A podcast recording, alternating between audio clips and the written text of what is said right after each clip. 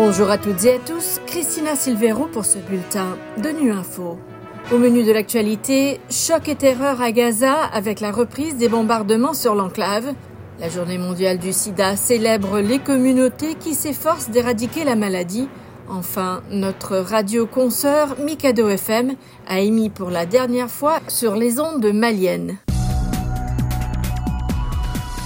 Après une semaine de trêve, les opérations militaires ont repris à Gaza vendredi. Des enfants terrifiés et traumatisés ont immédiatement réagi en s'accrochant à leur mère, selon l'UNICEF. Le secrétaire général de l'ONU, Antonio Guterres, a fait part de son profond regret concernant le fin de la pause dans les combats. De leur côté, les agences humanitaires ont promis de rester sur place et d'aider tous ceux qui en ont besoin, Jérôme Bernard. Le chef de l'ONU, Antonio Guterres, a regretté profondément que les opérations militaires aient repris à Gaza.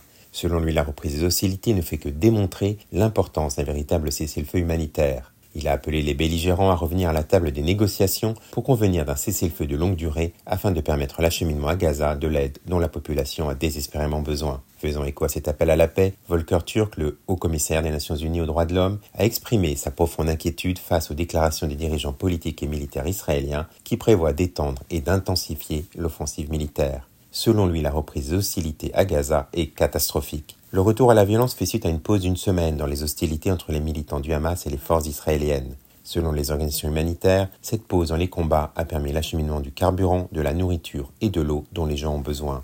Cette trêve a également permis la libération d'une partie des otages pris lors de l'attaque sanglante du Hamas en Israël le 7 octobre, ainsi que la libération de prisonniers palestiniens détenus en Israël.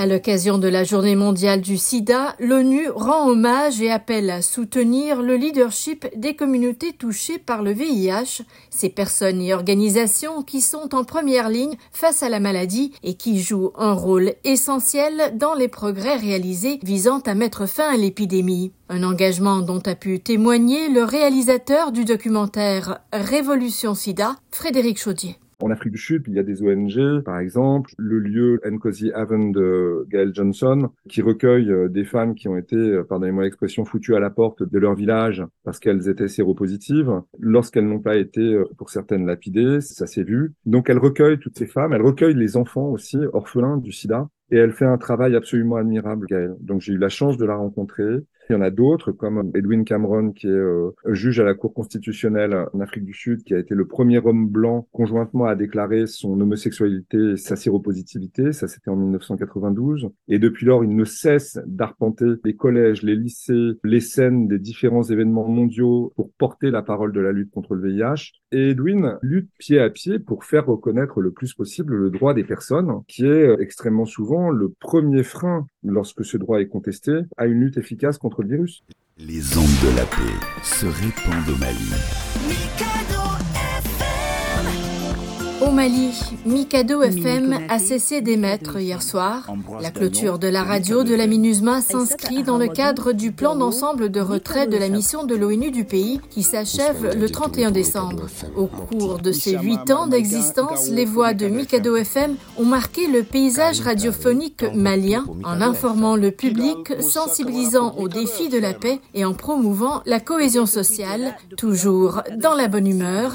Écoutez un extrait de la fin du live live spécial d'adieu présenté hier par Mam Diop Diara et Ambroise Zagnon. Dans quelques minutes, nous allons décrocher. C'est l'heure de dire merci. Merci d'abord à ces auditeurs qui nous ont écoutés de Bamako à Kidal, à Gao, à Tombouctou, tous ces auditeurs de la radio Mikado FM. Les remerciements, évidemment, c'est une phase assez difficile, mais j'ai envie de dire un merci à Hélène Paper, la créatrice de cette radio, tous nos chefs passés, Karim Djinko, Joyce Fernandez de Pina, évidemment Alpha Diallo qui vient de nous rejoindre, les journalistes, les amis, les spécialistes, hein, tous ceux qui ont fait cette radio, tous ceux qui sont intervenus. Évidemment, Ambroise, on remercie aussi le leadership de la mission qui a permis l'existence de Mikado FM. Et moi, j'ai envie de te dire merci à toi aussi d'avoir co-animé cette tranche avec moi. Et j'ai envie de dire, toute la misère du monde n'est rien à côté d'un adieu. Donc, il n'y a pas d'adieu à dire à mes frères et sœurs maliens. Je leur dirai simplement Merci à Kassim derrière la vitre et Sori Ibrahim Maïga à la réalisation de cette émission. À nous revoir. Voilà, fin de ce bulletin de Nu Info. Merci de votre fidélité. À bientôt.